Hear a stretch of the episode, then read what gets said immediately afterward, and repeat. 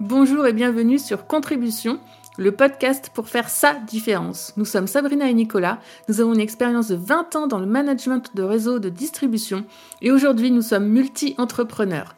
Ce podcast est créé en partenariat avec My Libre Entreprise. N'hésitez pas à venir nous retrouver ou nous rencontrer sur nos différents réseaux sociaux. Dans chaque épisode, nous mettrons en lumière des personnes inspirantes, des créateurs passionnés, qu'ils soient entrepreneurs, artistes, visionnaires. Nous explorerons leur parcours, leur motivation, leurs succès et leurs défis. Contribution est un espace dédié à la célébration de la créativité, de l'audace et de l'engagement. Chaque invité représente une pièce unique du puzzle qui compose notre société en constante évolution et leur contribution laisse une empreinte significative dans le monde qui les entoure. Que vous soyez vous-même un entrepreneur en herbe ou simplement curieux de découvrir les histoires qui se cachent derrière des projets ambitieux et motivants, ce podcast est fait pour vous. Préparez-vous à être inspiré, à repousser vos limites et à embrasser le pouvoir de la contribution.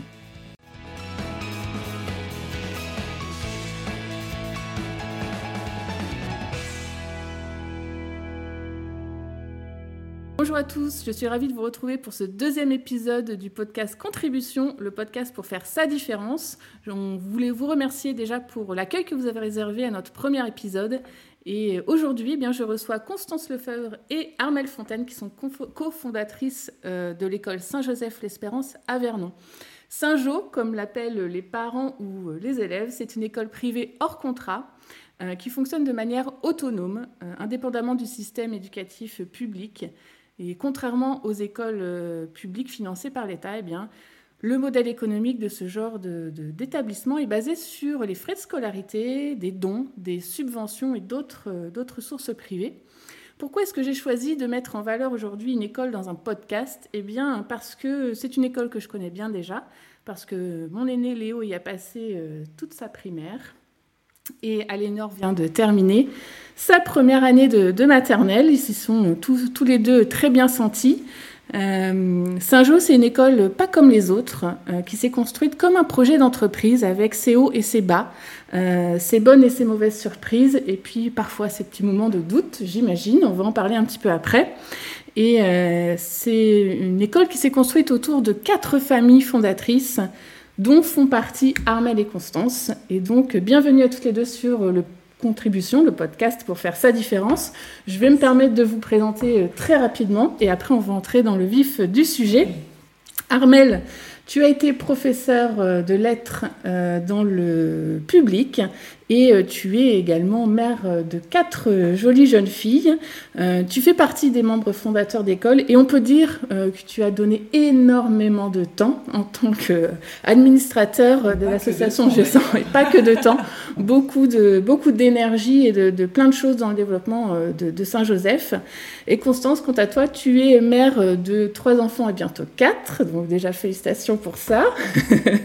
tu arrives et un bébé avec l'école voilà, incontestablement, effectivement. Euh, tu arrives tout doucement sur tes 34 ans, il me semble. Tout doucement, tout doucement. Mais on va remonter quelques années en arrière, si tu veux bien, en 2016, pour être très précise. À l'époque, tu as même pas 27 euh, ans encore que tu deviens la directrice euh, de Saint-Joseph-l'Espérance et la seule institutrice de l'école avec une classe de 16 élèves au tout départ. Avec quatre niveaux. Avec quatre niveaux de la grande section OCE2. Donc c'est un sacré challenge que tu ah, as relevé. voilà, pour démarrer euh, l'existence de Saint-Joseph, ça s'est passé comme ça. Alors comment est-ce qu'une jeune femme euh, qui, à la base, en études de droit, se retrouve sur euh, les bancs de l'ILFM et finit par monter sa propre école en équipe L'ILFM, donc c'est l'Institut libre de formation des maîtres, donc c'est une école qui forme des maîtresses. et donc je m'y suis retrouvée un peu par hasard. Euh, j'étais donc en droit, je voulais devenir commissaire de police. Et puis, euh, en préparant mes concours, je me suis dit c'est dommage de perdre une année euh, à faire juste des prépas de concours, mais voyons s'il n'y a pas d'autre chose à faire. Et je trouvais que se former au métier d'un site pouvait être intéressant dans le sens où pour nos enfants, c'est toujours intéressant de savoir bah, quels sont les contenus et ce qu'on peut et ce qu'on peut nous apprendre et comment est-ce qu'on peut épauler nos enfants derrière et en fait, quand je suis arrivée sur les bancs de l'ILFM, j'ai découvert une vraie passion. Et que là où j'avais toujours voulu changer le monde en étant commissaire de police ou en étant inspectrice, bah, finalement c'était pas là. ma vraie vocation c'était de, de, changer le monde avant, c'est-à-dire avec des petits, pouvoir leur, leur donner tout ce que j'avais moi aussi reçu. C'était pouvoir les épauler, leur donner confiance, les faire avancer. Et vraiment, c'était pour moi essentiel et que lorsque je me suis retrouvée instite à devoir transmettre finalement euh, les maths, le français, et je me suis rendu compte qu'il y avait tellement plus à faire et qu'on pouvait donner une grosse dose de confiance euh, pour les enfants, euh, aux enfants, et donc leur donner la possibilité de changer le monde plus tard. Et que finalement moi à mon niveau je peux changer plein d'enfants pour qu'ils s'épanouissent le plus possible mais que eux ils vont avoir la possibilité de changer le monde. Et c'était vraiment ça. C'était avoir cette possibilité de changer le monde Armel, est-ce que tu peux nous raconter un peu la genèse du projet? Comment est venue l'idée de fonder euh, Saint-Joseph-l'Espérance? Comment s'est constituée l'équipe des six fondateurs à la base? Et, euh, Ou des huit fondateurs, je ne sais plus combien vous étiez, tu nous raconteras justement. Voilà. Et, euh, et puis, voilà, comment, comment c'est venu sur, sur le tapis, j'ai envie de dire? Alors, c'est pas mal venu. C'est une personne qui est Constance qui vient de nous, de nous raconter son, son parcours à aussi. En fait, euh, c'est par, par euh, des amis euh, qui sont devenus cofondateurs avec nous que nous avons rencontré Constance, puisque Constance est la sœur de l'une des cofondatrices. Et ils nous ont posé cette question, est-ce que vous seriez intéressé de fonder une école? Alors pour moi, c'était très bizarre, je dois dire. Comme tu l'as dit tout à l'heure, je, je viens de l'enseignement classique, public, secondaire et euh, une école indépendante ou hors contrat, comme on l'appelle, les deux, les deux appellations existent. Euh, c'était un peu bizarre, c'est un peu marginal, c'est un peu hors système. Et euh, je voyais pas très bien la nécessité de se, mettre un peu à part comme ça. Et puis, donc, j'ai rencontré Constance. nous étions quatre couples autour de Constance le jour où elle est venue nous rencontrer, où elle nous a présenté le projet. finalement, un des couples a dit que c'était beaucoup comme engagement, donc a renoncé à nous suivre, mais est un fidèle soutien. Et puis, euh, en fait, on a écouté Constance nous parler de, bah, de tout ce qu'elle vient de dire, de son désir de petit à petit, de goutte d'eau en goutte d'eau, d'enfant en enfant, euh, avoir un projet pédagogique construit. Euh, voilà. Et moi, pour le, le, petit détail, ce qui m'a fait basculer et rentrer dans la, monter dans la barque avec joie. Euh, ça a été euh, deux questions. Enfin, moi, j'étais assez critique hein, en tant que en tant que prof. C'était le côté pédagogique. Hein, c'était le côté vraiment pédagogique qui m'intéressait parce que j'avais besoin de, de. Enfin, pour moi, une école, c'est avant tout une école. C'est pas un endroit où on, fait que que éduquer, c'est instruire. Et donc, euh, voilà, j'ai posé comme question. Enfin, j'ai posé deux questions. Je, je m'en souviens, ça m'a marqué à Constance. Je lui ai demandé si elle avait déjà fait pleurer un de ses élèves. Et elle m'a regardé étonnée en me disant ben non. Donc ça déjà, moi, ça m'a beaucoup rassurée. Et la deuxième question, je lui ai demandé aussi comment elle faisait pour euh, punir ses élèves. Est-ce que je trouve c'est intéressant les réponses à ce genre de questions? Et en fait, elle m'a répondu qu'elle ne faisait pas des punitions, mais des sanctions cohérentes. Et du coup, ça, je me suis dit, ah, elle est pas mal cette fille, ça vaut la peine de creuser. et donc, j'ai écouté le reste du projet pédagogique. Et euh, bon, voilà, on a eu tout un été pour y réfléchir et on s'est lancé en mois de septembre l'année suivante. C'était en 2015. On était donc six autour de Constance. Et puis ensuite, euh, son fiancé qui nous a rejoint aussi dans l'équipe. Euh, et donc, à partir de septembre 2015, on s'est lancé activement dans ce projet de créer une école. On a été bien soutenu par la Fondation pour l'école, mhm. qui nous a proposé un, week-end de formation sur la direction d'une école et sur la création d'une école. Heureusement, parce qu'en fait, euh, on est certes indépendant, mais on doit rentrer dans des cases des, euh, des, services publics. Euh, c'est très officiel, hein. c'est tout sauf clandestin. Une école indépendante, on a dû déposer des dossiers administratifs dans, auprès de neuf services de l'État. Donc des dossiers, des petits mais des moyens, mais aussi des gros. donc c'est assez lourd à faire. Voilà, on s'imaginait pas du tout à ce point-là. Et donc on s'est lancé. Une année, ça n'a pas été de trop. Mmh, ce qui était... Ouais, c'était même un vrai challenge parce qu'en fait, une année, c'est pas beaucoup pour monter une école indépendante. C'est juste. Et que la plupart des projets d'école indépendante euh, prennent plus qu'une année. et que là, on avait quand même tout à construire, on est parti de rien et en plus, on se connaissait pas particulièrement. Mmh. Euh, donc, c'était aussi créer une relation euh, entre nous et instaurer la confiance. Et c'est vrai qu'une année, euh, ça a été une, année forte. Euh, mais euh, moi, j'étais à Poitiers à l'époque. Oui. Et donc, on était en visio aussi pour monter tout ça. Donc, il y avait aussi un petit challenge à ce niveau-là. Et nous, on vous a rencontré en je crois que c'était Février. 24 février ou 25 février, C'est ça. février, un truc comme ça. Et on n'a pas du tout vu que vous étiez une jeune équipe. Pour nous, c'était une équipe soudée, qui se connaissait, qui allait à Alors oui, ça nous a soudés, oui. En février, on était soudés. ouais. Hein, on a eu six mois de, de bain euh, complet. Euh, intense. ouais. Mais en on fait, était on- déjà bien soudés en On février. s'est aussi euh, voilà, découvert plein d'affinités et surtout le, le bien des enfants. C'est-à-dire que le moteur, et je pense que c'est un moteur extraordinaire, c'est quand on travaille pour le bien des enfants et que c'est ça notre leitmotiv, Mm. euh, forcément derrière on y met le meilleur de, de Nous-mêmes. Et que ça, ça nous a permis de, de trouver les forces et les ressources en nous pour se dire, ah, tiens, pour la septembre 2016, il faut que ça soit prêt. Et donc on y va ensemble et, euh, et finalement même, euh, bah, il y a forcément des anicroches comme dans toute équipe, mais que le bien commun des enfants, enfin le bien des enfants était avant tout euh, ce qui nous permettait d'avancer et de nous dépasser et a fait un lien extraordinaire entre nous. Une particularité aussi d'équipe, et je pense du projet d'ailleurs, c'est que euh, en dehors de Constance, qui est devenue la salariée de l'association à partir de la rentrée euh, 2016, euh, on est tous des bénévoles avec tous des activités extérieures qui n'avaient la plupart du temps aucun rapport avec ce projet. Voilà, c'est pas du tout notre xème projet qu'on fondait où on aurait eu déjà une certaine habitude, non pas du tout.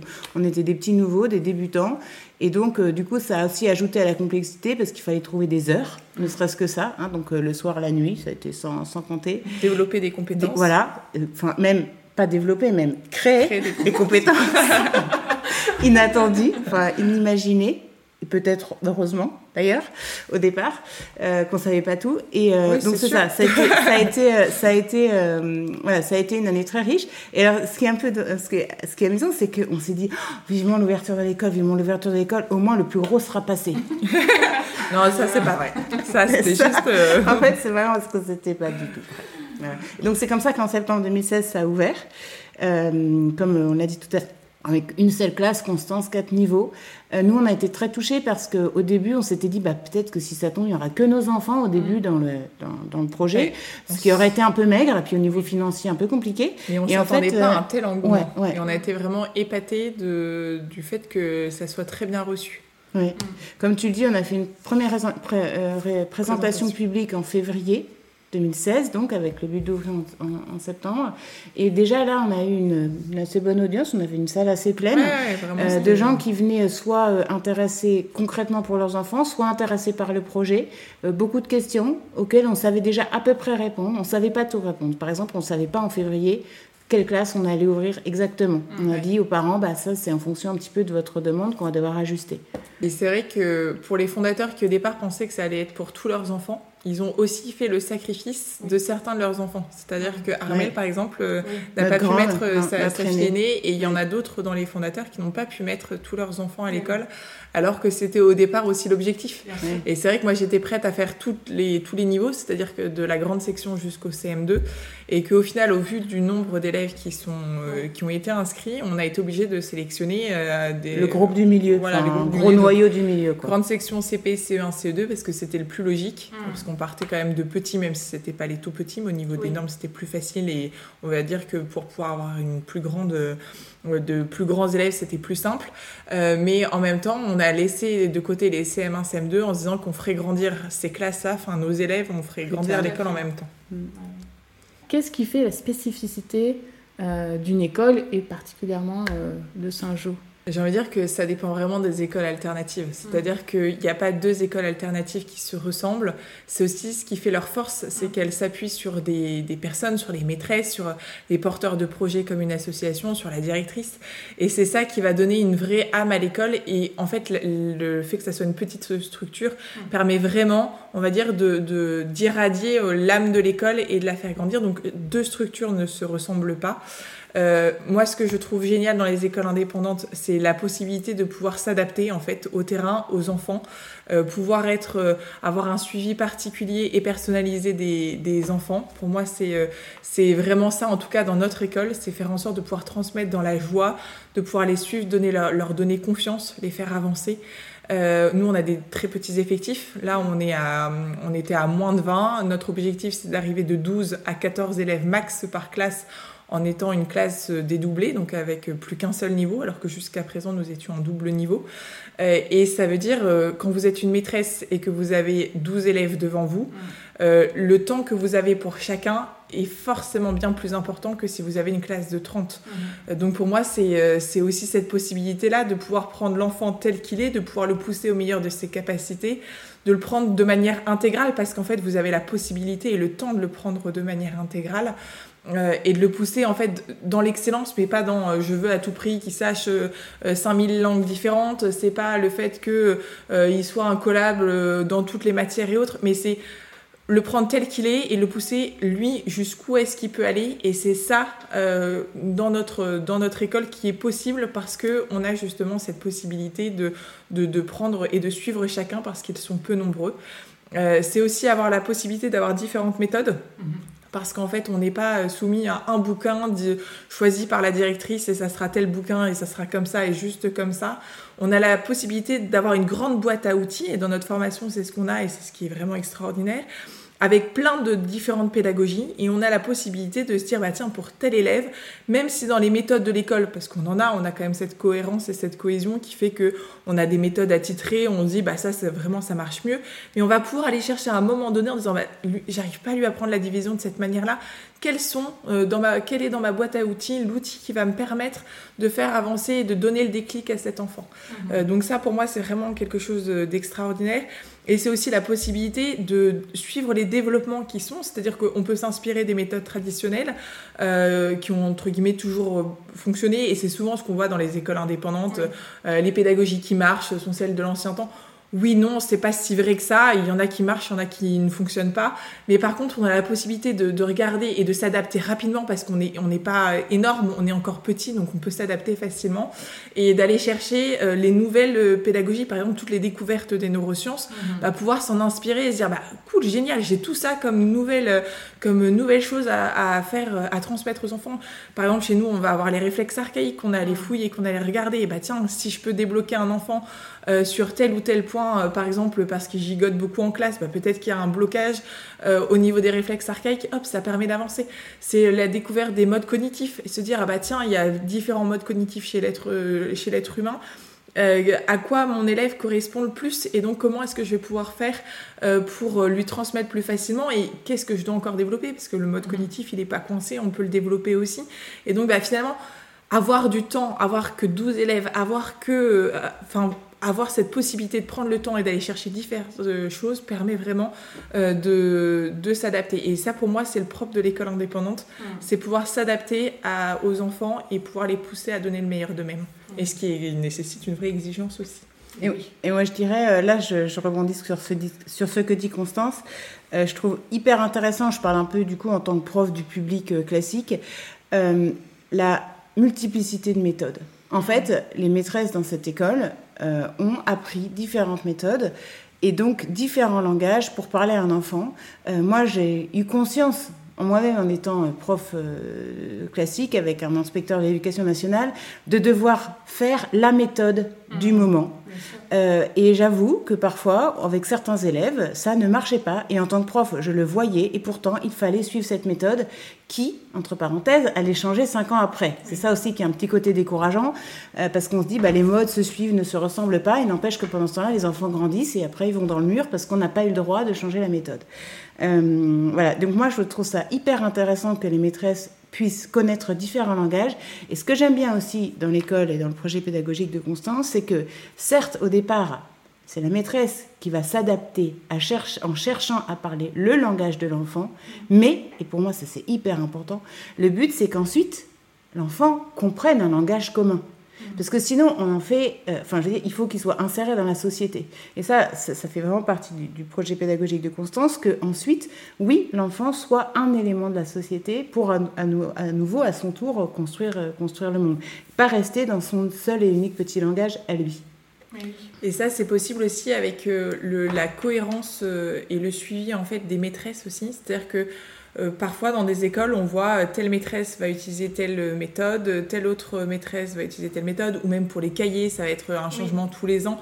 Euh, bah, nous, on a un, un, système complexe de cahiers au début, mais il va nous suivre tout le long de la scolarité. Une fois qu'on l'a compris, c'est bon. Et c'est pour toute la scolarité.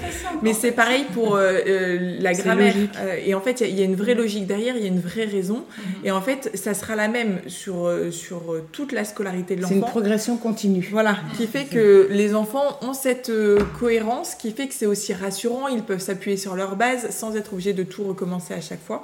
Euh, et ça, c'est possible aussi parce que dans notre structure, on va gérer en fait comme une entreprise euh, les maîtresses, c'est-à-dire que euh, ben, on est là dans une recherche de d'amélioration continue. Il y a un vrai management.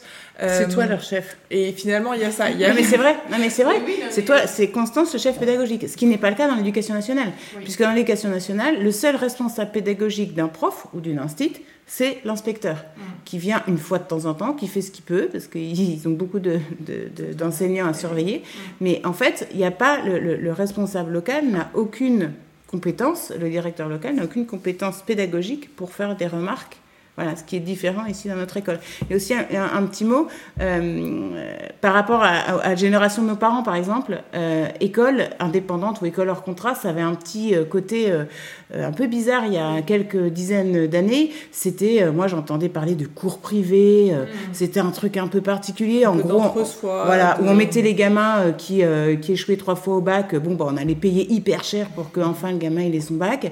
Là, ça a complètement évolué. Nous, en, en 2016, il y a eu 80 écoles. À la rentrée 2016, euh, 80 écoles indépendantes qui se sont créées, chacune avec des projets très différents. C'est assez intéressant. Euh, là, dernièrement, je crois qu'en 2023, euh, il y en avait 110.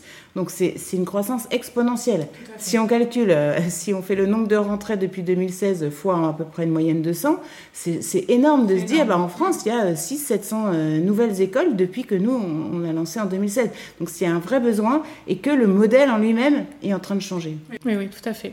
Ben, c'est un sujet sensible un peu en France quand même, l'éducation. Il y a pas mal de débats autour de l'instruction en famille ou, euh, ou même bah, des gens qui s'interrogent sur euh, la pertinence de mettre ses enfants en, éducation euh, alternative. voilà, ou se dire mais s'il n'y a plus de contrôle ou voilà, si les gens font n'importe quoi, dans quel, dans quel état je vais retrouver mes enfants? Est-ce qu'ils vont vite s'intégrer après au collège Voilà, s'ils se retrouvent dans le système traditionnel? mais en fait, on voit aussi qu'il y a de plus en plus d'écoles qui ouvrent, c'est qu'il y a quand même un sujet et euh, en fait on n'est quand même pas euh, c'est pas parce qu'on est hors contrat puisque c'est le terme le vrai terme mm. euh, en réalité c'est pas pour autant qu'on est en dehors du système moi j'ai contact avec le rectorat hier encore j'étais au téléphone avec le mm. rectorat donc il y a de vrais échanges avec avec justement ces institutions là et on a été inspecté. J'avais fait venir à l'ouverture l'inspecteur pour qu'il vienne voir à quoi mm. nous ressemblons. Enfin, à partir du moment où on est, euh, où, enfin, pour moi, c'est important qu'on soit aussi dans le système. le but, euh, c'est justement de les préparer à la vraie vie. Et si je veux leur donner la possibilité de d'apporter leur pierre à l'édifice, il faut qu'ils soient pleinement intégrés dans dans le dans le monde. Et, en fait, c'est comme une famille. Votre famille, c'est pas parce qu'elle est euh, où on va faire attention, où vous allez faire particulièrement attention à vos enfants, vous allez en prendre soin, que vous êtes refermé sur vous-même et que vous allez rester dans vos quatre murs de maison. Mhm. Non, vous allez avoir certes votre maison, ça va être le petit havre de paix, mais le but c'est que vous puissiez aller les emmener, voir des amis, voir des expos, euh, aller à la foire de Vernon, aller où vous mm. voulez, mais en tout cas vous allez avoir la possibilité de, de les ouvrir vers le monde. Et bien finalement une école c'est pareil, et nous notre école elle a un esprit familial et c'est quelque chose qui est précieux. On parlera de l'implication des parents ensuite, mhm. mais vraiment, c'est hyper précieux parce qu'il y a cet esprit familial. Mais c'est comme une famille, elle est ouverte sur le monde. Sinon, elle est amenée à mourir et à, se déliter. Si on veut qu'elle qu'elle s'épanouisse pleinement comme une jolie fleur, il faut pleinement euh, qu'elle puisse être ouverte vers les autres. Sans, compter qu'on a une obligation de toute façon légale. Euh, l'instruction est obligatoire en France, donc il y a un tronc commun des connaissances qui est à respecter. et ça, euh, Constance doit rendre des comptes à chaque fin de cycle. Il faut que les enfants aient vu telle, telle, telle et telle chose donc ça, c'est très bien hein, d'ailleurs, parce que ça peut éviter des dérives. Euh, c'est tout sauf clandestin pour ce qui est du cadre administratif, j'en parlais tout à l'heure, mm. mais pour le cadre pédagogique, c'est pareil. Il faut, rendre des comptes, mais on a la liberté de méthode et, et des maîtresses formées à différentes méthodes, et ça, c'est vraiment précieux. Est-ce qu'on parle du rôle des parents dans l'école Peut-être ça vaudrait la peine aussi de parler du, du, rôle, du système économique qui est un peu particulier, d'où le rôle des parents d'ailleurs après. On y va. C'est vrai que quand on, a, quand on a créé le projet, on voulait pas que ce soit une espèce de boîte à fric, puisque nous, donc, le système, c'est on ne cherche pas à faire de profit. Donc c'est un projet un peu particulier. on est tous bénévoles dans l'association, administrateurs bénévoles, et on, on emploie Constance et toutes les maîtresses.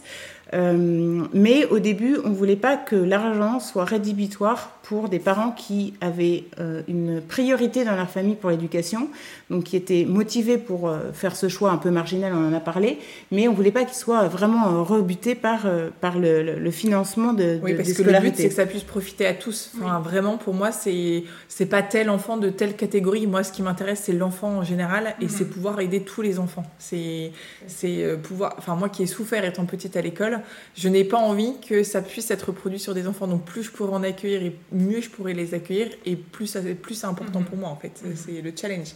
donc du coup ça a été toute une, toute une réflexion au départ à l'association et euh, on en est arrivé à une conclusion euh, économiquement très bizarre. C'était qu'il fallait en fait quand je le dis comme ça, ça paraît vraiment bizarre.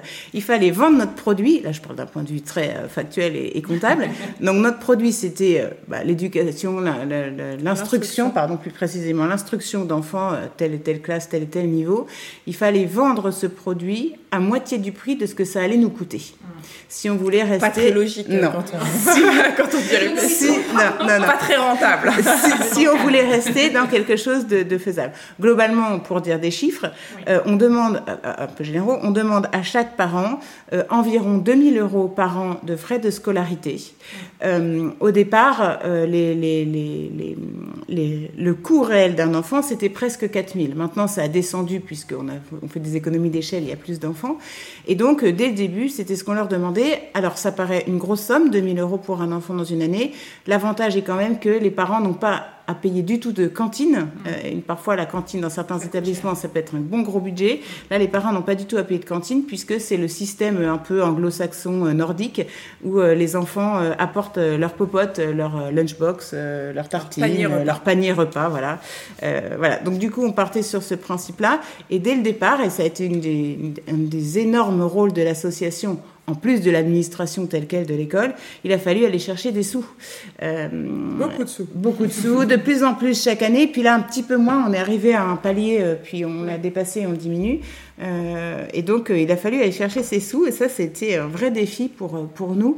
On n'était pas trop de, de, de, tous ceux qui étaient dans l'association pour aller convaincre mendier aussi. C'est surtout ah, ça, c'est le, sentiment de mendier. Voilà, convaincre et mendier dans nos entourages euh, proches, plus loin, plus général, plus, plus, oui. Et en fait, on a été euh, très touchés parce que les gens ont répondu. Mhm.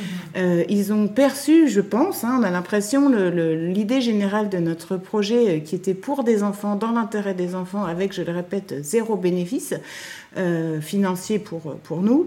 Et, euh, et, en fait, les gens ont répondu euh, et on a eu beaucoup de dons de privés. Hein. Les premières années, c'était vraiment euh, le bouche à oreille dans nos entourages. On a fait toute une campagne de com. Ça aussi, il fallait découvrir, euh, se lancer là-dedans. C'était un peu, on n'avait pas perçu l'ampleur au début, mais ça a marché et euh, bah c'est, on peut être un peu fier quand même. Ça nous a permis en fait d'avancer chaque année. C'est-à-dire que chaque début d'année, quand on commence l'année, on n'est pas sûr de pouvoir la terminer. Et encore cette année, on est dans le même cas. C'est-à-dire qu'on est en train de finir l'année et se dire ah, faut encore finir de boucler le budget. Et, c'est vraiment ça, c'est que chaque année, comme on, se repose sur les dons, un on vrai est stress. dans cette, il y, a, un vrai stress. dans cette, euh, ce questionnement. Chaque début d'année, en réunion de parents-profs, c'est, euh, enfin de parents avec euh, l'association, c'est, bah voilà, on attend à trouver, il comment, faut on comment on va faire, il faut que chacun y mette un peu du sien. Quoi. Donc on a plein d'idées, hein, et depuis 7 ans, ça a marché. Parce que chaque année, on a bouclé le budget. Au départ, beaucoup avec des dons de, des dons de, de particuliers, un peu avec des dons de fondations aussi. On a été soutenu par plusieurs fondations, et ça, c'est précieux.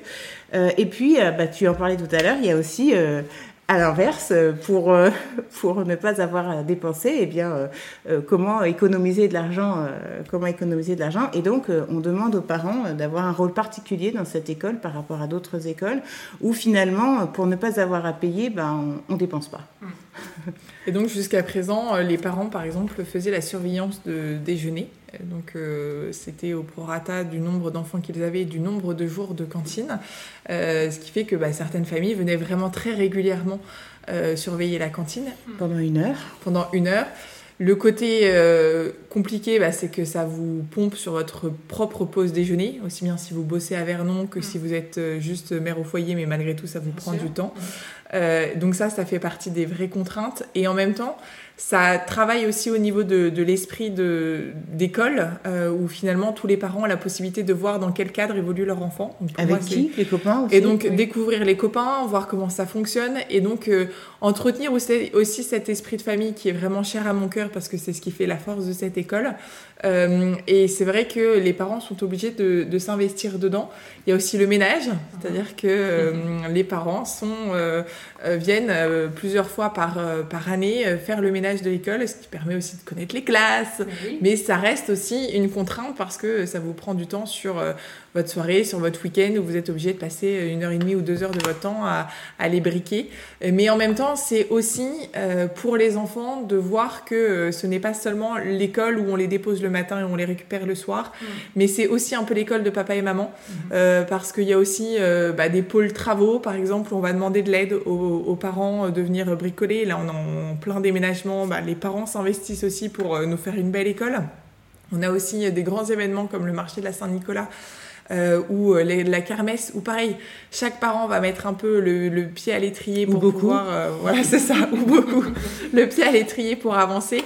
Et, et donc voilà, c'est une vraie différence, c'est vrai par rapport euh, aux, aux, autres écoles, mais qui a vraiment une vraie une vraie plus-value aussi parce que c'est ce qui fait l'âme de l'école et que c'est pas juste l'âme de la directrice, c'est pas juste l'âme des maîtresses, c'est pas juste l'âme des enfants, c'est aussi l'âme des parents. Et ça me permet de, de, faire la transition sur tout ce qui est la confiance mutuelle entre les parents, c'est-à-dire que c'est un travail d'équipe. Euh, moi, je ne suis pas la maman de tous ces enfants. Je me considère un peu comme la mère poule, je les aime beaucoup, j'en prends soin, ce sont mes petits poussins. Euh, mais en fait, c'est avant tout le, le les parents sont les premiers éducateurs de leurs enfants et nous, nous sommes là juste en soutien euh, dans leur éducation. On est là pour les instruire et pas tant pour les éduquer. Et donc, c'est en travaillant main dans la main avec euh, les parents d'élèves que l'on peut aider l'enfant. En fait, ça permet vraiment de d'être comme des tuteurs, mais des tuteurs où, où, finalement, comme on est deux, on est solide, on, on est bien ancré dans le réel. Mmh. Et eh bien, l'enfant peut facilement monter et euh, et s'épanouir parce qu'il sent que tout est raccord pour lui. Et, et, donc oui, il y a beaucoup d'implications, on demande vraiment aux parents beaucoup de choses, mais je crois que le fait qu'ils se donnent autant permet aussi que les enfants se donnent beaucoup et font que mmh. l'école donne beaucoup à ses enfants et donc que les enfants peuvent pleinement en profiter comme un bon terreau fertile qui leur permet de grandir. En fait, c'est très pédagogique. L'enfant qui voit que ses parents ont leur place au sein de l'école, aussi bien pour faire le ménage que pour rigoler avec la directrice à d'autres moments, euh, ben, l'enfant, il regarde forcément l'école comme quelque chose qui fait partie de sa vie et donc qui enfin, ça l'aide à, à, se construire, à construire sa vie. Il n'y a pas d'un côté l'école, d'un côté ouais, la ça. maison. Mmh. Il, y a, y a, il y a tous ceux qui sont là pour m'aider à grandir et euh, j'ai confiance en eux. Et donc, euh, bah, si papa et maman font confiance à cette école, donc je leur fais confiance. Et euh, bah, la confiance, c'est la base de l'éducation et la base de, de, ouais, de l'apprentissage. Parce que si j'ai confiance en vous, alors j'ai envie de vous écouter. Et donc, ce que vous allez me dire m'intéresse. Et donc, je serai prêt à le, à le prendre pour moi et mmh. à l'utiliser. Les particularités de l'école, c'est ce côté intégral. C'est vouloir mmh. prendre toutes les facettes de l'enfant. C'est-à-dire qu'on n'a pas juste un cerveau qui arrive à l'école. Mmh. Bah, finalement, on a aussi le côté affectif où potentiellement ils se sont disputés le matin avec leur, leurs parents parce qu'ils n'ont pas été assez rapides à mettre leurs chaussures et qu'on était hyper pressés à la bourre qui n'a pas connu dormi, ça. Enfin, dire, voilà, ils, ils ont, ont peut-être mal dormi. Euh, la nuit a pu être chaotique. Voilà, donc émotionnellement parlant, quand on a un enfant qui arrive, il arrive d'une certaine manière mm. et il faut aussi l'accueillir comme ça. Et à l'école, on prend le temps de l'accueillir comme ça. Oui, et euh, ça, c'est vrai qu'en tant que parent, on arrive, on peut dire à la maîtresse un petit mot, oui. euh, juste pour expliquer.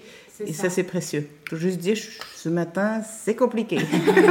et ça permet, voilà, de, que nous aussi, on le reçoive de manière différente. Euh, donc c'est ça, c'est aussi le, le, côté physique, c'est-à-dire qu'il y a des enfants qui arrivent en, euh, à l'école et pour l'instant au niveau moteur c'est pas encore développé. Il faut que nous on les développe qu'on les force aussi à sortir de de leur euh, de leur petite routine tranquille ou euh, et, et, ça c'est et finalement ils déploient leurs ailes petit à petit. On va y aller avec douceur en disant bah non là il va falloir faire un petit peu de ci un petit peu de ça et on va leur montrer qu'ils en sont capables on va les encourager pour. Et hop petit à petit ça va avancer. Il y a aussi tout le côté spirituel parce que chez nous c'est aussi quelque chose qui est important. et où bah, c'est aussi leur donner la possibilité de, d'avoir la connaissance mm. au niveau au niveau spi, au niveau catho, parce que bah, on part du principe que c'est aussi, alors moi ça fait partie des choses qui me qui me nourrissent aussi et mm-hmm. qui font que ça me donne envie de me dépasser et d'aller plus loin et chaque jour, parce que je me dis que le, jeu en vaut la chandelle. On va dire, si on devait faire un pari de Pascal, on pourrait être dedans. Mhm. Mais il y a aussi tout le côté de ce que ça apporte aux enfants, de, dans toutes les valeurs et les vertus qu'il y a à transmettre. Je trouve que c'est beau aussi. Euh, mais après, c'est aussi leur donner la possibilité d'être libre. C'est-à-dire qu'on n'est pas là pour leur imposer, on est là pour leur transmettre qu'ils le voient, qu'ils le connaissent. Je trouve que dans le monde actuel, enfin, notre monde est fait de, plein de choses spirituelles. Si vous allez dans un musée, vous avez euh, des magnifiques tableaux qui deviennent pour toute une partie de, de, la population quelque chose de complètement muet parce qu'ils euh, ils n'ont pas reçu, parce que le côté catho n'existe plus tellement dans notre, dans notre euh, dans notre quotidien et qui bah, finalement leur prive aussi du toute une partie de culture mhm. qui fait que bah, les œuvres d'art vont devenir muettes. Et ça, je trouve ça dommage et je trouve que c'est important de pouvoir transmettre aux enfants aussi mhm. cette partie-là, euh, qu'ils puissent admirer vraiment pleinement et entièrement le monde qui les entoure pour mhm. pouvoir le défendre, le protéger. Euh, et donc c'est aussi ça. Et il y a aussi le côté intellectuel parce que si on regarde tous les pans, donc on a vraiment le côté euh, intellectuel pur, donc la connaissance. On a tout le côté donc spirituel, on a le côté corporel, on a le côté émotionnel, corporel et physique, et on a aussi le côté intellectuel mais plus plus développé encore, c'est l'apprentissage à la liberté. Mhm. pour moi, c'est primordial que les enfants soient libres, tout comme pour moi le côté spi, je suis pas là pour leur imposer mais pour leur proposer et qu'après bah, ils s'en absorbent, ils, ils, le découvrent et qu'après mhm. ils fassent leur choix libre et éclairé. Mais c'est aussi leur donner la possibilité dans les méthodes, dans, la, dans les façons, dans le raisonnement, dans les méthodes pédagogiques qu'on utilise, leur donner la possibilité d'être pleinement libre et de pouvoir faire des choix en conscience plus tard. Euh, et ça passe notamment, euh, par exemple, il y a Elisabeth Nutz, qui est une pédagogue du, du 20e, 21e siècle,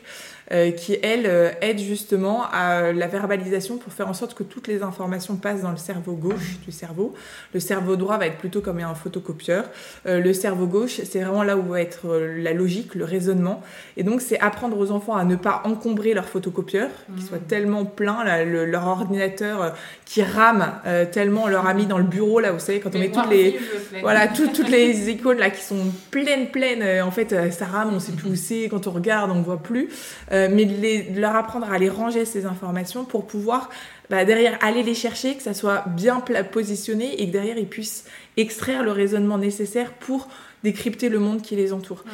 Et, euh, et, donc ça, c'est voilà, c'est l'étape, la cinquième partie qui va un peu plus loin que juste euh, intellectuellement parlant, je suis hyper fort en maths, je suis hyper fort en français, mais il y a plus que ça, c'est leur donner par les méthodes qu'on utilise, c'est pas forcément dans des trucs extraordinaires, mais par les méthodes qu'on utilise, leur donner la possibilité de ranger dans leur cerveau pour pouvoir le réutiliser à bon escient plus tard. Hmm. Et alors, ça ressemble à quoi le quotidien d'un élève à Saint-Joseph l'Espèce? Bah Déjà, ça, ça commence chez les familles. Alors, c'est Armel qui peut répondre. Comment commence le début? Est-ce que déjà les enfants ont envie d'aller à l'école? Moi, la plupart du temps, oui. Vraiment enthousiaste. Il y a quelques matins difficiles où on n'a pas envie d'y aller. Mais euh, c'est jamais compliqué. Hmm. Donc, euh, voilà. Après, bon, c'est un peu classique. On les dépose, sauf qu'on peut voir les maîtresses. Donc ça, c'est pas forcément classique. Les parents peuvent entrer dans l'école, c'est pas juste du lâchage de paquets euh, devant le portail. Et puis après, bah, je te laisse. Après, c'est euh, nous qui les récupérons. Alors euh, chez nous, la, journée commence par la prière du matin. permet de confier la journée pour qu'elle se passe au mieux. Ensuite, on a toujours un temps de motricité. La motricité va s'appuyer notamment sur de la brain gym, du yoga, euh, en fait, le but, c'est de pouvoir euh, euh, entraîner le, cerveau aussi par le corps. En fait, si le corps se développe bien, et eh bien finalement, on rend l'esprit disponible à l'apprentissage aussi. C'est évacuer les tensions. C'est notamment avec le yoga, il y a plein de choses qui permettent d'évacuer les tensions. Et par exemple, bah, si ça s'est mal passé le matin à la maison parce qu'on s'est réveillé du pied gauche, et eh bien dire bah c'est pas grave, hop, on évacue tout ça, on le transforme en de la, de la belle chose et hop, on avance. Euh, donc ça, c'est la motricité du matin. Et après, bah, les, matières fondamentales sont plutôt le, matin mm. euh, pour avoir un esprit, on va dire, plutôt disponible à ça. On a des beaux temps de récréation. Euh, ensuite, il y a le déjeuner. Et puis l'après-midi, ça va être plutôt des matières dites d'éveil. Donc avec tout ce qui est l'histoire, la géographie, la découverte du monde, la poésie, l'anglais. Enfin voilà, des matières, on va dire, plus, plus oui, d'éveil, en tout cas de découverte du monde. Donc ça, ça va être les, deux parties. Euh, mais, mais, ce qui est bien aussi, c'est qu'il y a beaucoup de temps qui est pris pour lire, écrire, compter. Tout à fait. C'est et parce qu'en fait, euh, c'est un peu aussi une tendance qu'on aperçoit, enfin qu'on perçoit dans d'autres systèmes d'enseignement, où en fait, euh, on survole beaucoup, beaucoup, beaucoup de choses. On intéresse les enfants à énormément de choses. En soi, c'est bien, sauf que le temps n'est pas extensible et que moi, je trouve ça vraiment dommage quand ça prend le pied le, sur euh, la, base euh, qui fait que euh, bah, quand on regarde les chiffres en France, à l'entrée en sixième, il y a encore beaucoup et trop d'enfants qui ne savent pas lire, écrire et compter selon les, les statuts de, de, de, de, concours, enfin pas de concours de trucs internationaux, la style PISA, etc. voilà, des évaluations. Voilà, exactement, des évaluations internationales. On s'aperçoit que, hélas, la France n'est pas très bien placée. Euh, et je pense que ce saupoudrage de beaucoup de, de matières, de beaucoup d'informations, de, sujets divers, euh, y est pour quelque chose. Mhm. Vous savez, maths et français principalement le matin parce qu'ils sont disponibles et parce qu'on peut aller plus loin c'est aussi prendre le temps dans ces apprentissages. Mm. Parce qu'en fait, euh, on peut se dire que euh, ce sont des éponges, et c'est vrai, ils prennent beaucoup de choses, mais il faut savoir prendre le temps aussi. Oui, en fait, un enfant de petite section, certains sont déjà capables d'apprendre à lire, mais est-ce que derrière, on aura mis tout en place pour faire en sorte que cet apprentissage de la lecture soit fait correctement, mm. avec un vrai sens derrière euh, Est-ce qu'ils auront eu le temps de concrétiser les choses, de le voir dans, dans le réel, ou est-ce qu'on va juste les pousser déjà vers une certaine abstraction, c'est vraiment prendre le temps de manipuler, de faire du travail concret, d'aller s'émerveiller sur ce qui nous entoure, de découvrir euh, les choses, euh, de voir vraiment euh, concrètement qu'est-ce qu'un trait horizontal ou un trait vertical, qu'est-ce que c'est. eh bien ça, c'est prendre le temps. Et euh, ça veut dire que nos, nos, élèves, par exemple dans la lecture, on va beaucoup pousser au niveau du sens. Mmh. L'affluence a euh, une importance, mais elle a une importance plus tard. Les premières choses qu'on va faire, c'est dans nos méthodes, donc par exemple méthode alphabétique et puis syllabique de la lecture. Alphabétique, on va vraiment s'appuyer sur les lettres, sur le son, et après on va euh, s'aider avec le mécanisme du syllabique. Euh, mais on va vraiment prendre le temps que les premiers mots que les enfants lisent, c'est os, as, pourquoi? Parce que derrière, on peut mettre euh, l'as, on sort la carte du jeu, on dit ça, c'est un as. L'enfant sait que derrière la chose qu'il va lire, derrière le mot qu'il va lire, eh bien, il y a du sens derrière. Et donc, ça prend plus de temps parce qu'en fait, on cherche pas à vouloir aller à toute vitesse. Et donc, si je prenais en, fin de CP au test de fluence, on serait pas forcément excellent. Mais par contre, si je prends une, au niveau de la compréhension fine d'un texte, alors les élèves sont excellents. Et donc en C1, l'affluence se met euh, en place, donc l'affluence, c'est-à-dire la rapidité de lecture, parce qu'en fait, bah, il n'y a plus d'handicap au niveau du sens et que les choses se sont mises en place. Alors c'est vrai qu'il y a des enfants qui finissent en CP, ils ont un test de fluence euh, nickel chrome. J'ai souvenir d'une élève qui en C1 me lisait un texte, j'en aurais eu la larme aux yeux, mais vraiment c'était magnifique, magique, le ton et les guillemets nickel.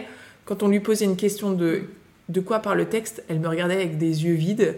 Non, bah, j'en sais rien en fait. Mm. Et pourtant, mais j'étais bluffée. Je m'étais dit, mais comment une personne qui lit aussi bien mm. ne, peut pas, comprendre Et en fait, elle avait tout. Elle avait le, code général des choses, mm. mais par contre, elle n'avait pas le fond.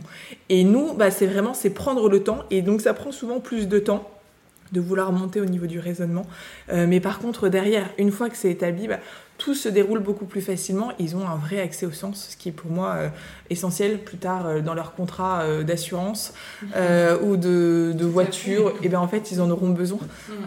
Et, souvent, en prime, le goût de lire. Et le goût de lire, parce qu'en fait, si on comprend, on a envie de lire. Parce qu'en fait, on découvre un monde, un monde merveilleux derrière, qui est bien plus important que juste comme ça. Tu parlais de sanctions cohérentes tout à l'heure, Armel, en disant que c'était euh, la réponse que tu avais donnée Constance. C'est quoi une sanction cohérente? Eh ben déjà, euh, pour moi, euh, ça peut pas être quelque chose qui est en rapport direct avec l'école. Hmm. C'est-à-dire que faire des lignes pour faire des lignes parce que vous êtes puni, bah, pour moi, c'est pas ça. Parce qu'en fait, un, ça vous apporte rien. Deux, pour moi, l'écriture, ça, doit pas être. l'écriture. L'écriture, pour moi, doit pas être une sanction. Enfin, personnellement, j'aime écrire, je trouve ça chouette.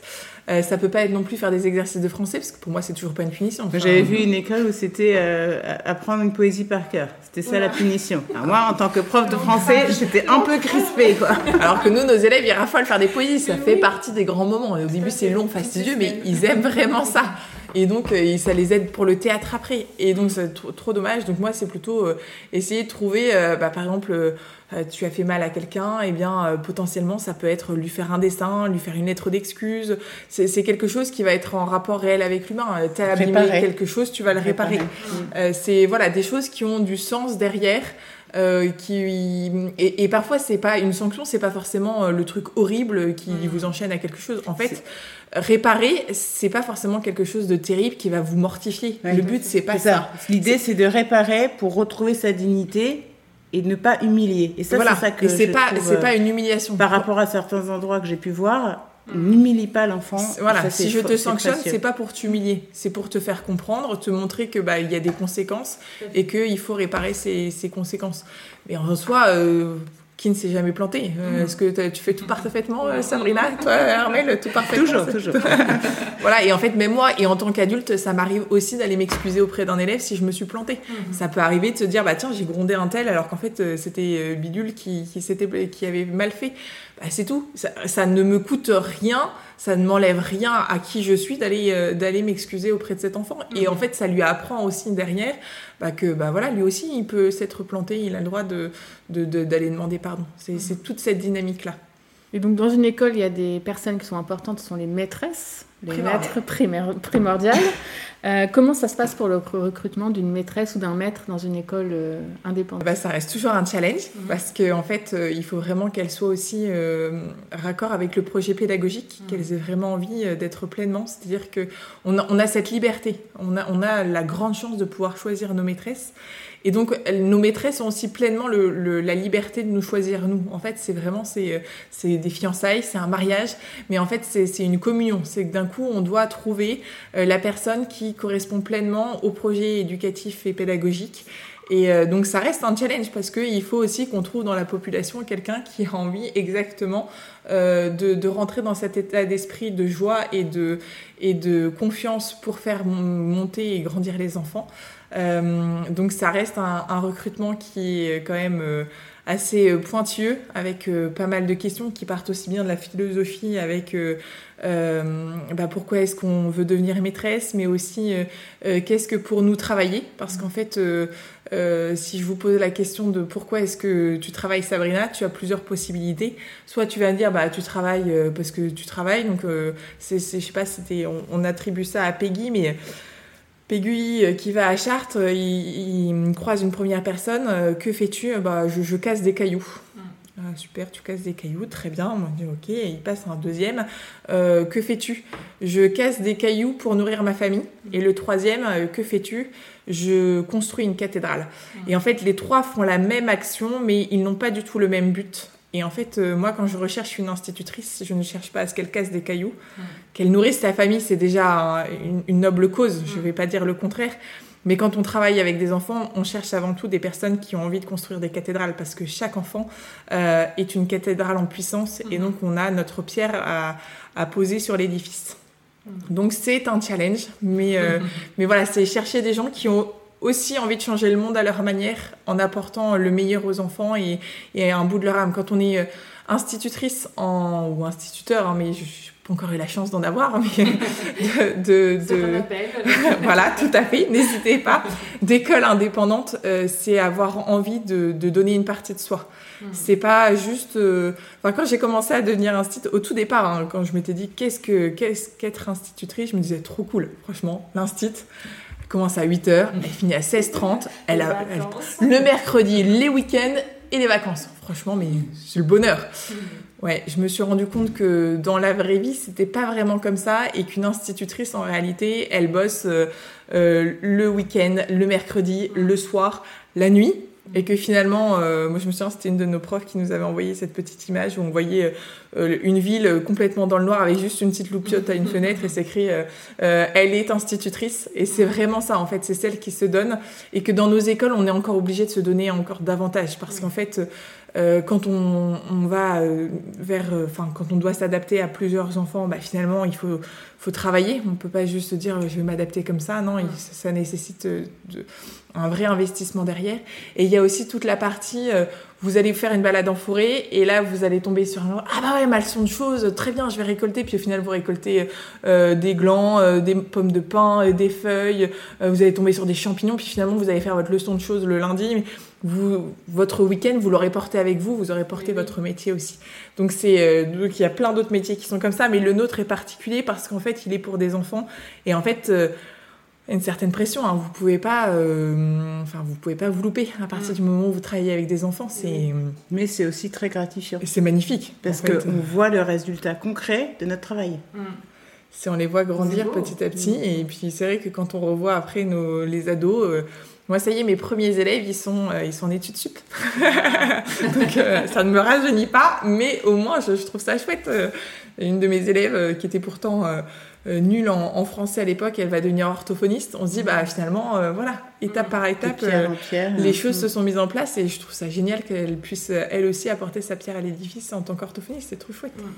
Donc ça, ça fait partie des challenges. Ah, Est-ce qu'il y a eu d'autres grands challenges à relever pour Saint-Joseph-l'Espérance ah oui, des, des, petits, des grands. Moi, les deux, les deux choses qui me marquent, si j'ai réfléchi a posteriori, c'est la première, c'est de ne pas nous être vraiment rendu compte de du détail de chaque chose qu'il y avait à faire pour construire ce genre de projet. Mmh. Et en fait, on s'est aidé, je vous en ai parlé de, de, de, base, la Fondation pour l'école nous avait proposé, nous a aidé, c'était très précieux. Mais en fait, il faut vraiment s'adapter à un terrain précis, à un moment précis. Mmh. Et euh, certes, on met, il faut faire telle tâche, mais telle tâche, qu'est-ce que ça veut dire concrètement moi maintenant? Et combien il y a de sous-tâches pour faire cette tâche-là? Et en fait, c'est ça que j'ai trouvé difficile, c'est que euh, on a avancé petit à petit, euh, mais euh, sans trop mesurer l'ampleur de tout ce qu'il y avait à faire. Je pense que c'était très bénéfique, mais j'ai trouvé que c'était un peu parfois lourd de nous dire, bah, non seulement c'est jamais fini, mais en plus ça, ça augmente. Ça voilà, ça, ça, ça, amplifie. Euh, ça, j'ai trouvé que c'était euh, pas évident. Euh, heureusement qu'on était nombreux. Mm. Ça, je pense que c'est vraiment précieux. Il faut pas se lancer dans ce genre de gros projet à trop petit. Mm. oh, ça peut pas tenir. Ça, c'est pas viable. Et la deuxième chose aussi, bon, ça, je pense que c'est plus le côté entrepreneurial, parce que là, on n'est plus dans le pédagogique, mais bon, tous ceux qui ont lancé des grands projets me comprendront. J'ai trouvé assez difficile finalement même si c'était une joie aussi, d'avoir en permanence la charge mentale. Mm.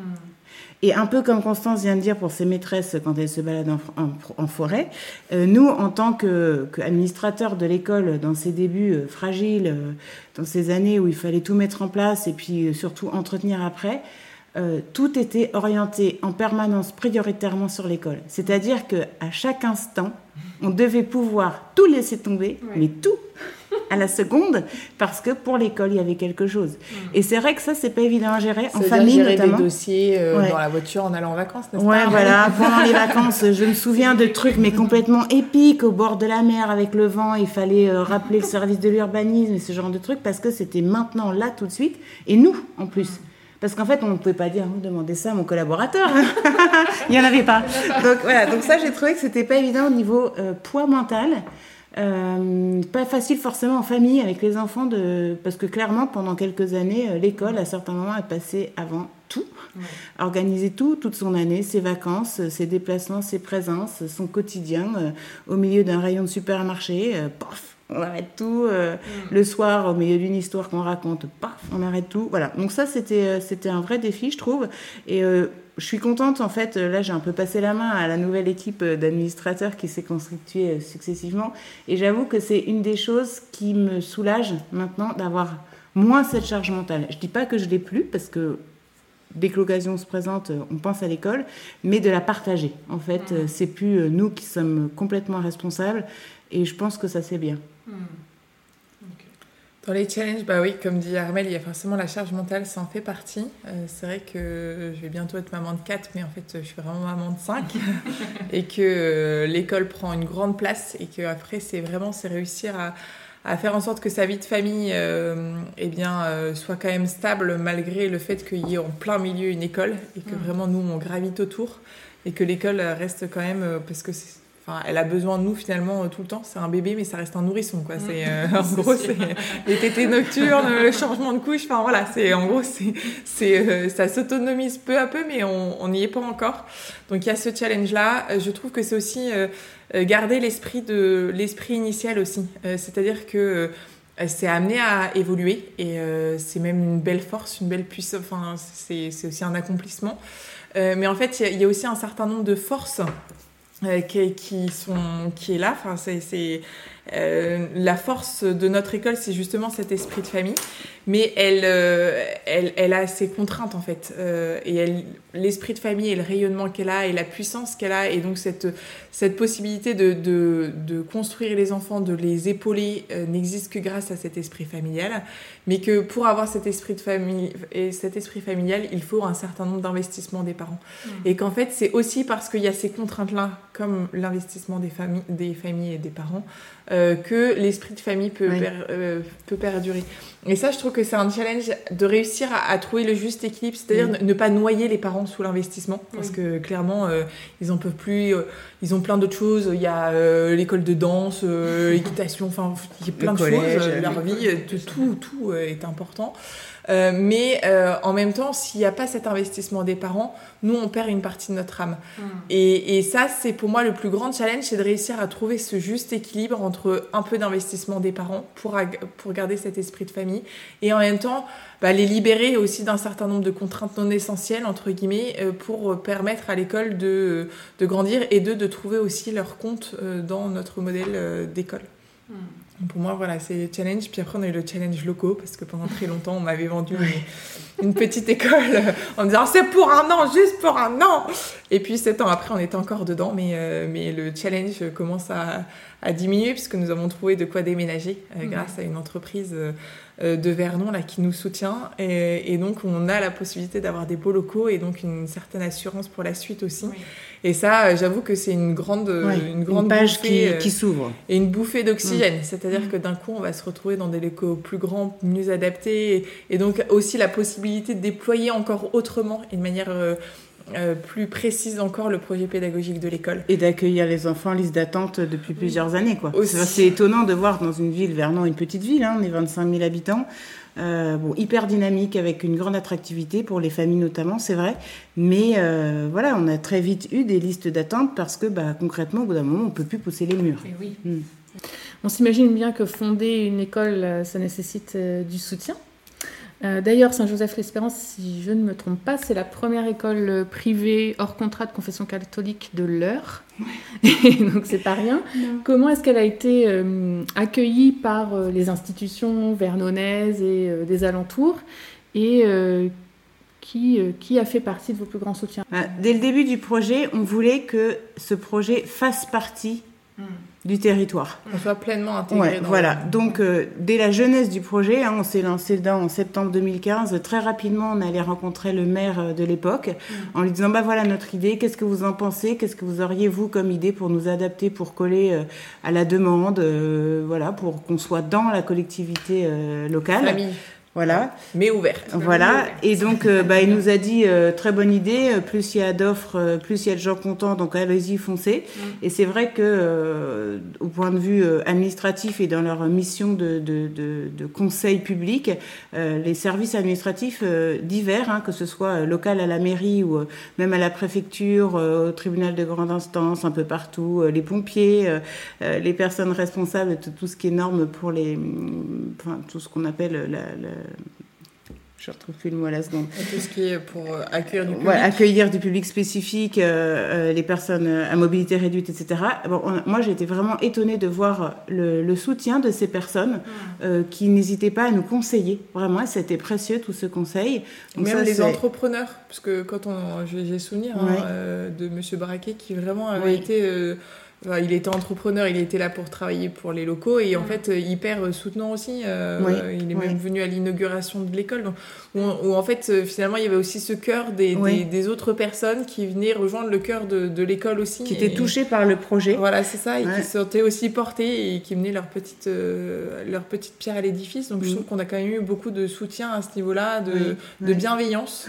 aussi d'un point de vue spirituel. Donc nous on voulait que l'école s'intègre localement dans l'église locale locale. Donc on est allé présenter le projet à notre évêque, euh, à notre curé bien entendu. Et pareil, dans l'idée de dire, bah voilà notre idée, qu'est-ce que vous voulez, euh, qu'est-ce que vous en pensez, qu'est-ce que vous nous donneriez comme conseil. Et ça, je pense que c'est une bonne euh, démarche. Euh, de pas arriver avec un truc complètement ficelé en disant, bah voilà, c'est ça, ça. ça. Plutôt de dire, on pense faire ça, qu'est-ce que vous en pensez, comment. Et d'ailleurs, on a écouté aussi certaines suggestions. on a un peu modulé notre projet en faisant plutôt comme ci, comme ça. voilà. Ça permet de prendre de la hauteur finalement. Mm. Nous, on se retrouve aussi dans le nez dans le guidon avec un tas de problématiques qui nous tombent dessus. C'est aussi la possibilité d'avoir de la hauteur. et, on se rend compte que très vite aussi, en faisant ça, bah, on a été euh, d'une certaine façon euh, petit et modeste, enfin petitement et modestement, mais acteur du territoire. Enfin, on est vraiment inséré dans la vie locale. On a participé à plusieurs manifestations organisées par la mairie. Trop contente de pouvoir aller à la foire de Vernon avec les élèves. Donc le vendredi après-midi, quand on était petit, c'était facile, et donc on avait pu aller dans les rues de Vernon, faire les chevaliers et autres, découvrir les, les, canons et autres. Enfin voilà, donc la possibilité aussi de pouvoir pleinement euh, profiter des infrastructures. Oui, voilà, on a fait partie plusieurs fois des. On avait un stand au forum des associations locales aussi. Enfin, voilà, la visibilité, la présence euh, dans Vernon, euh, c'est vraiment important. De, de, de, de, montrer qu'on est au cœur de la cité. Quoi.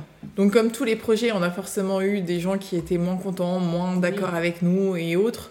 Euh, après, la force de cette équipe, c'est qu'elle s'est toujours concentrée sur euh, bah, voilà, partir pour les enfants et se dire bah, là, on fait le bien pour les enfants, c'est ce qui compte. Et donc finalement, euh, on a été, on s'est vraiment concentré sur ce meilleur, sur les, les belles choses. Et finalement, je veux dire qu'on oublierait presque toutes les les choses, euh, les, soutiens, enfin l'absence de soutien qu'on aurait pu avoir à certains moments. Je trouve qu'on a eu tellement de, beaux soutiens à côté et que le but étant avant tout le bien des enfants que finalement le reste, j'ai envie de dire que moi perso, j'en ai pas grand souvenir. Non, et en plus, euh, l'idée, enfin de toute façon, euh, c'est en, agissant qu'on convainc. Et puis on n'a jamais voulu faire ça contre quelqu'un. Nous, on a fait ça pour les enfants. Et en fait, je pense que c'est aussi ça la vraie différence. Et que nous, dans notre objectif, c'est avant tout pour les enfants, pour les enfants, pour les enfants. Une offre complémentaire. Et que euh, c'était pas contre une école, contre le système. Non, pour les enfants, pour le bien des enfants, parce qu'on pouvait apporter quelque chose de différent. Qu'est-ce qu'on peut souhaiter à Saint-Joseph-l'Espérance euh, et l'équipe de gestion pour ces prochaines années? Est-ce que vous avez des projets euh, en développement ou Alors, on peut nous souhaiter des dons encore, parce qu'on en a encore besoin, et ça, incontestablement, ça fait partie des choses où on en a besoin. Euh, et, après, et, chaque euro est euh, ouais, chaque euro compte, chaque euro est réinvesti, utilisé, euh, permet de déployer d'autres ailes.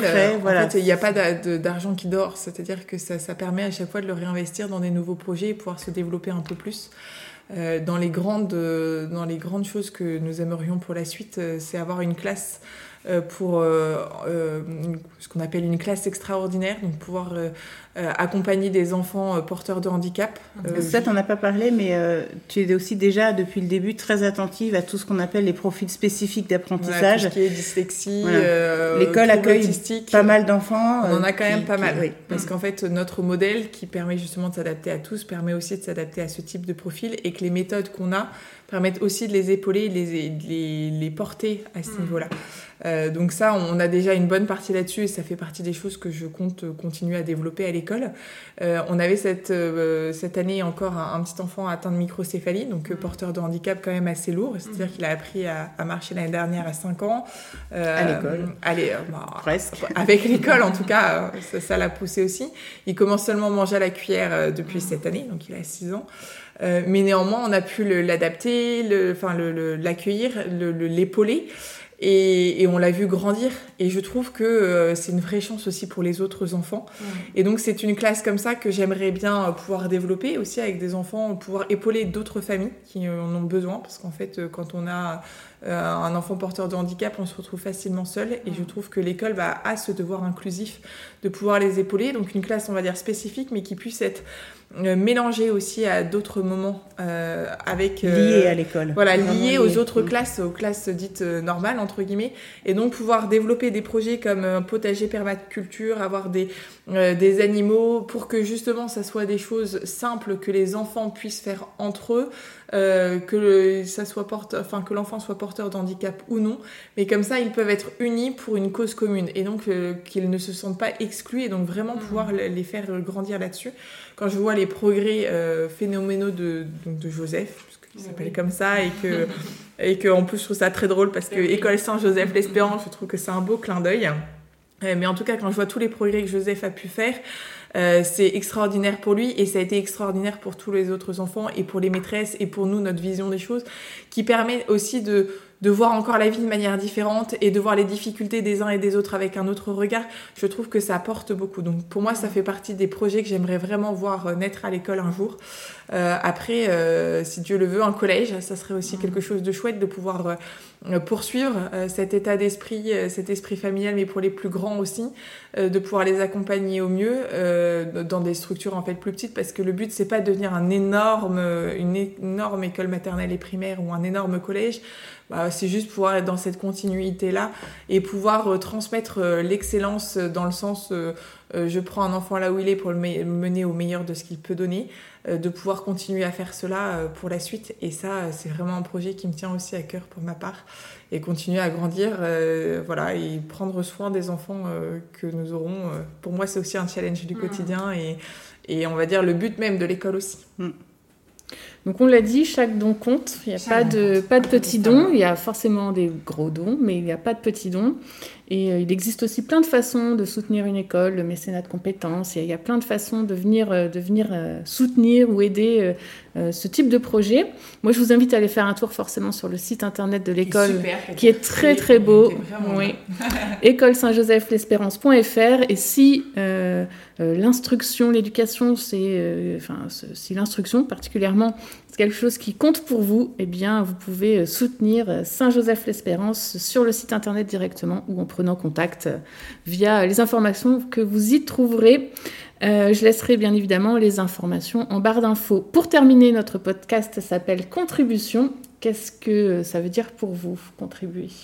Contribuer, c'est mettre sa goutte d'eau pour tout l'ensemble de la société. Là, il doit y avoir euh, une centaine d'enfants maintenant, un peu plus, qui sont passés par l'école. C'est peu, mais finalement, c'est 100 euh, personnes, 100 euh, individus, 100, 100 futurs adultes de la société de demain. Et donc, bah, c'est pas rien. Et moi, c'est ça, c'est la petite pierre à l'édifice. C'est pas la goutte d'eau, moi, c'est la petite pierre à l'édifice. mais vraiment, dans l'optique que chaque enfant euh, est une cathédrale, enfin est un monument, en tout cas à la possibilité de d'embellir le monde, et eh bien c'est juste voilà de leur donner une petite pierre et qu'elle soit bien solide pour qu'ils puissent se construire dessus. Et donc c'est vrai que tous les enfants qui sont passés par là, euh, euh, et aussi, je pense les enfants, parce que tu parles des enfants, mais je pense qu'il y a aussi des familles, parce que hmm. si un enfant va bien, alors la famille va bien, et que euh, c'est aussi ça, c'est permettre et, faciliter la vie de, famille, parce que l'enfant va bien dans le cadre dans lequel il est. Donc c'est aussi cette partie-là. Et un enfant joyeux, en fait, hmm. des enfants, offrir à des enfants un, sens de la joie quand ils vont se souvenir de leur école primaire. Moi, je trouve ça extraordinaire. D'ailleurs, j'ai fait un, petit, une petite activité là, avec les anciens de Saint-Jean, là, dernièrement, mhm. et euh, je leur ai posé la question, alors quel est votre pire euh, souvenir à Saint-Jean non, mais il n'y en a pas, les pires. il n'y en avait pas. Et j'ai trouvé ça beau parce que euh, donc, les, premiers étaient en troisième, donc on se dit, ils pourraient avoir l'œil critique. On est quand même dans l'âge de l'adolescence. Euh, est-ce que vous pouvez me rallier et me dire un peu? Enfin, moi, je m'attendais vraiment à avoir des réponses. Et, j'aurais trouvé ça intéressant aussi pour pouvoir continuer à améliorer les choses. Mais eux, dans leur tête, c'était non, euh, non, il n'y en a pas. Il n'y a que des bons souvenirs. Et ça, je trouve que c'est quand même merveilleux de, de finir comme ça. c'est plutôt sympathique. Ça veut tout dire.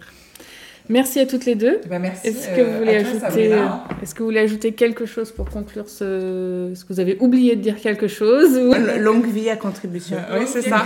franchement, euh, vraiment longue vie à contribution et puis contribuer tous autour de vous. Je pense qu'il ne faut pas hésiter à se lancer dans les, dans les challenges. Enfin, voilà, mm. Mm. Menez votre petite pierre à l'édifice, vous aussi, avec les enfants ou avec d'autres projets, mais en tout cas, foncez. Merci beaucoup. Merci à toi, Sabrina. Au revoir.